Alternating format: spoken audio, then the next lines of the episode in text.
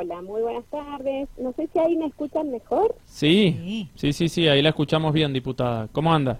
Perfecto, muy bien, muy buenas tardes, buenas tardes a la audiencia. Bueno, gracias. Diputada, la llamamos por esta iniciativa que usted presentó en la legislatura referida al hecho que propone, al hecho que propone que los presos, el hecho que propone que los presos cuiden y adiestren a perros callejeros. Así es. es. Es una iniciativa que la verdad que hace muchos años que yo la, la tenía en mente porque la, he visto en, películas y he visto que se ha llevado a cabo en diferentes lugares del, mundo y que ha sido muy efectivo en, Alemania, en España, en Estados Unidos. Y, bueno, ahora que me tocó la, oportunidad de, hacer algo, yo soy muy perrera, he estado recorriendo y he pertenecido a, varias fundaciones y ONGs que son rescatistas de animales y sé lo que significa eh, tener a cargo un refugio o ir levantando perros por la calle, que son muchísimos los perros sueltos que, que hay. Y estos programas que he visto que han dado tan buenos resultados en diferentes lugares del mundo, eh, han servido como un, doble, han tenido un doble objetivo, ¿no? Rescatar la vida de, ese animalito que, no tiene familia y es rescatar las vidas de esas personas que están privadas de la libertad. Creo que se rescatan ambos y sirve justamente para que estas personas se reinserten en la sociedad, aprendan un oficio y, y pasen una mejor vida cuando están dentro del penal, porque están acompañados, dando afecto y recibiendo afecto de parte de, un animalito que siempre son tan agradecidos los, los animales rescatados de la calle. Sí, bien. Bueno, y, y pero cuéntenos más en detalle, digo, porque eh, obviamente es, Está buena la idea, pero ¿cómo se implementaría? Se implementaría con capacitaciones no muy largas, capacitaciones cortas por grupos de, personas privadas de la, de la libertad. Eh, empezaría primero desde la, creación del espacio, yo estaba averiguando justamente esto hace bastante, y hay espacio en la penitenciaria provincial, hay espacio en Cateuta, hay un costado donde este, entrarían bien varios caniles, entonces las, estas personas se ocuparían un tiempo de el, espacio, dejarlo totalmente armado y adecuado a, un pequeño refugio, armar los caniles, la construcción de estos caniles también, que sería importante, eh, los tienen ocupados y, aprenderían también de, esta parte de carpintería. Y después eh, trabajar con los distintos refugios que se haría un cierto convenio con diferentes ONG y refugios, me lo imagino también con la facultad de veterinaria, con el cuerpo de canes, que son los que adiestran. Entonces, estas personas, durante aproximadamente seis meses, lo que dura el programa, por ejemplo, en, la, en una de las cárceles de Buenos Aires, en el, en el partido de San Martín, en Buenos Aires, dura seis meses la capacitación, que es un adiestramiento canino, que es la adecuación de este animalito que viene de la calle a vivir, los enseñan a vivir en una, en una familia.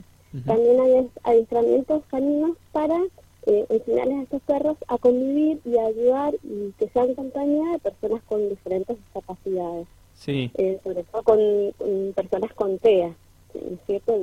Del, espectro autista, trastornos del espectro autista. Sí. Han dado excelentes resultados en todas estas cárceles del mundo donde se está llevando a cabo estos programas y, ha sido beneficiario, ¿no es cierto?, las familias que tienen personas con TEA, las familias que reciben este animalito que ha sido adecuado, adaptado, adiestrado para vivir familias que vienen del abandono y también eh, pensando, ¿no?, en tantos animales que viven en la calle, que pasan hambre, que pasan frío, eh, y que a veces, lamentablemente, pueden hasta morder a una persona, pueden causar accidentes de tránsito, rompen la basura, todo lo que significa un animalito abandonado en la calle. Entonces, eh, es, un múltiple beneficio. Totalmente. Eh, diputada, y la idea en definitiva también apunta a reinsertar en la sociedad a los presos, ¿no? Exacto, las, personas privadas de la libertad aprenderían este oficio del adiestramiento, también peluquería canina, Entonces, y, está, en hay una evidencia muy grande de que las personas que han entrado dentro de estos programas no han eh, reincidido. La reincidencia es bajísima. Esto es por su adaptabilidad, por el afecto, porque se sienten útiles para la sociedad. Eh, por eso también es, muy importante este cariño que aprenden a dar, se sienten que salvan una vida y a la vez salvan su vida. Sí. Bien, diputada, y este proyecto eh, eh, que usted presentó es un programa donde profesionales que ya tienen un amplio conocimiento en el tema prepararían a las personas. Exactamente, sí, los profesionales en el cuerpo de canes hay muchas personas que adiestran justamente canes, tenemos eh, en, el, en la facultad de veterinaria, también hay una parte que se trabaja, todo lo que es eh, el comportamiento canino, y entonces yo pienso que se pueden eh, realizar convenios, hay diferentes artículos del proyecto de ley que obviamente va, esto va a estar en revisión. Actualmente el proyecto está en la Comisión de Desarrollo Social, donde yo soy parte, pero obviamente estos proyectos van pasando por diferentes comisiones, después pasará al LAC y, bueno, y, pasa después a tratarse en, sesión, eh, una vez que se atreve, después tiene que pasar obviamente en revisión después al Senado. Claro, en caso de que pase todo ese proceso, se apruebe y se pueda poner en funcionamiento este proyecto bajo este programa que usted está haciendo mención. Digo, eh, una vez que comiencen a, prepararse eh, las personas privadas de la libertad con relación al tema y una vez que estén aptos para cumplir esa función, ¿también deberían de pagarles a ellos por cumplir ese trabajo? No, porque no, no sería un trabajo, sino una capacitación y ellos saldrían con esta herramienta, si salen luego en libertad, ya tienen una herramienta y uno, sería un oficio que ellos aprenden. No es un trabajo, sino que sería un aprendizaje y un oficio. Entonces los prepararía, hasta ellos podrían, una vez en libertad, trabajar en adiestramientos caminos, de compañía de personas con diferentes discapacidades, adiestramientos caminos para personas con TEA específicamente, eh, bueno, eh, peluquería canina. Sí, sí, muy bien, ha sido muy clara. Bueno, y ojalá, ojalá, yo la verdad que eh, sueño con que en, diferentes países del mundo ya se, ha ido logrando y que acá en, la Argentina y en Mendoza no tengamos más perros en la calle. Mm.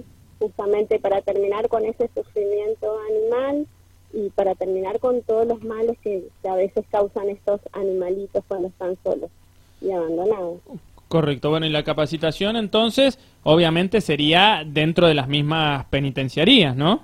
Exactamente, correría por cuenta de la penitenciaría.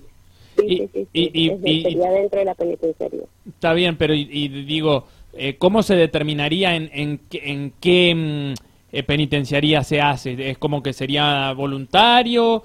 O, Voluntario, sí, sí, no podemos obligar a las personas a, hacer, a realizar este tipo de capacitaciones en los diferentes países del mundo que se está averiguando con, mi equipo, con mis asesores, se hace a voluntad y en, el, en la penitenciaría de, de, San Martín, donde, en Buenos Aires, donde se está ya desarrollando este programa, ellos lo hacen de manera voluntaria.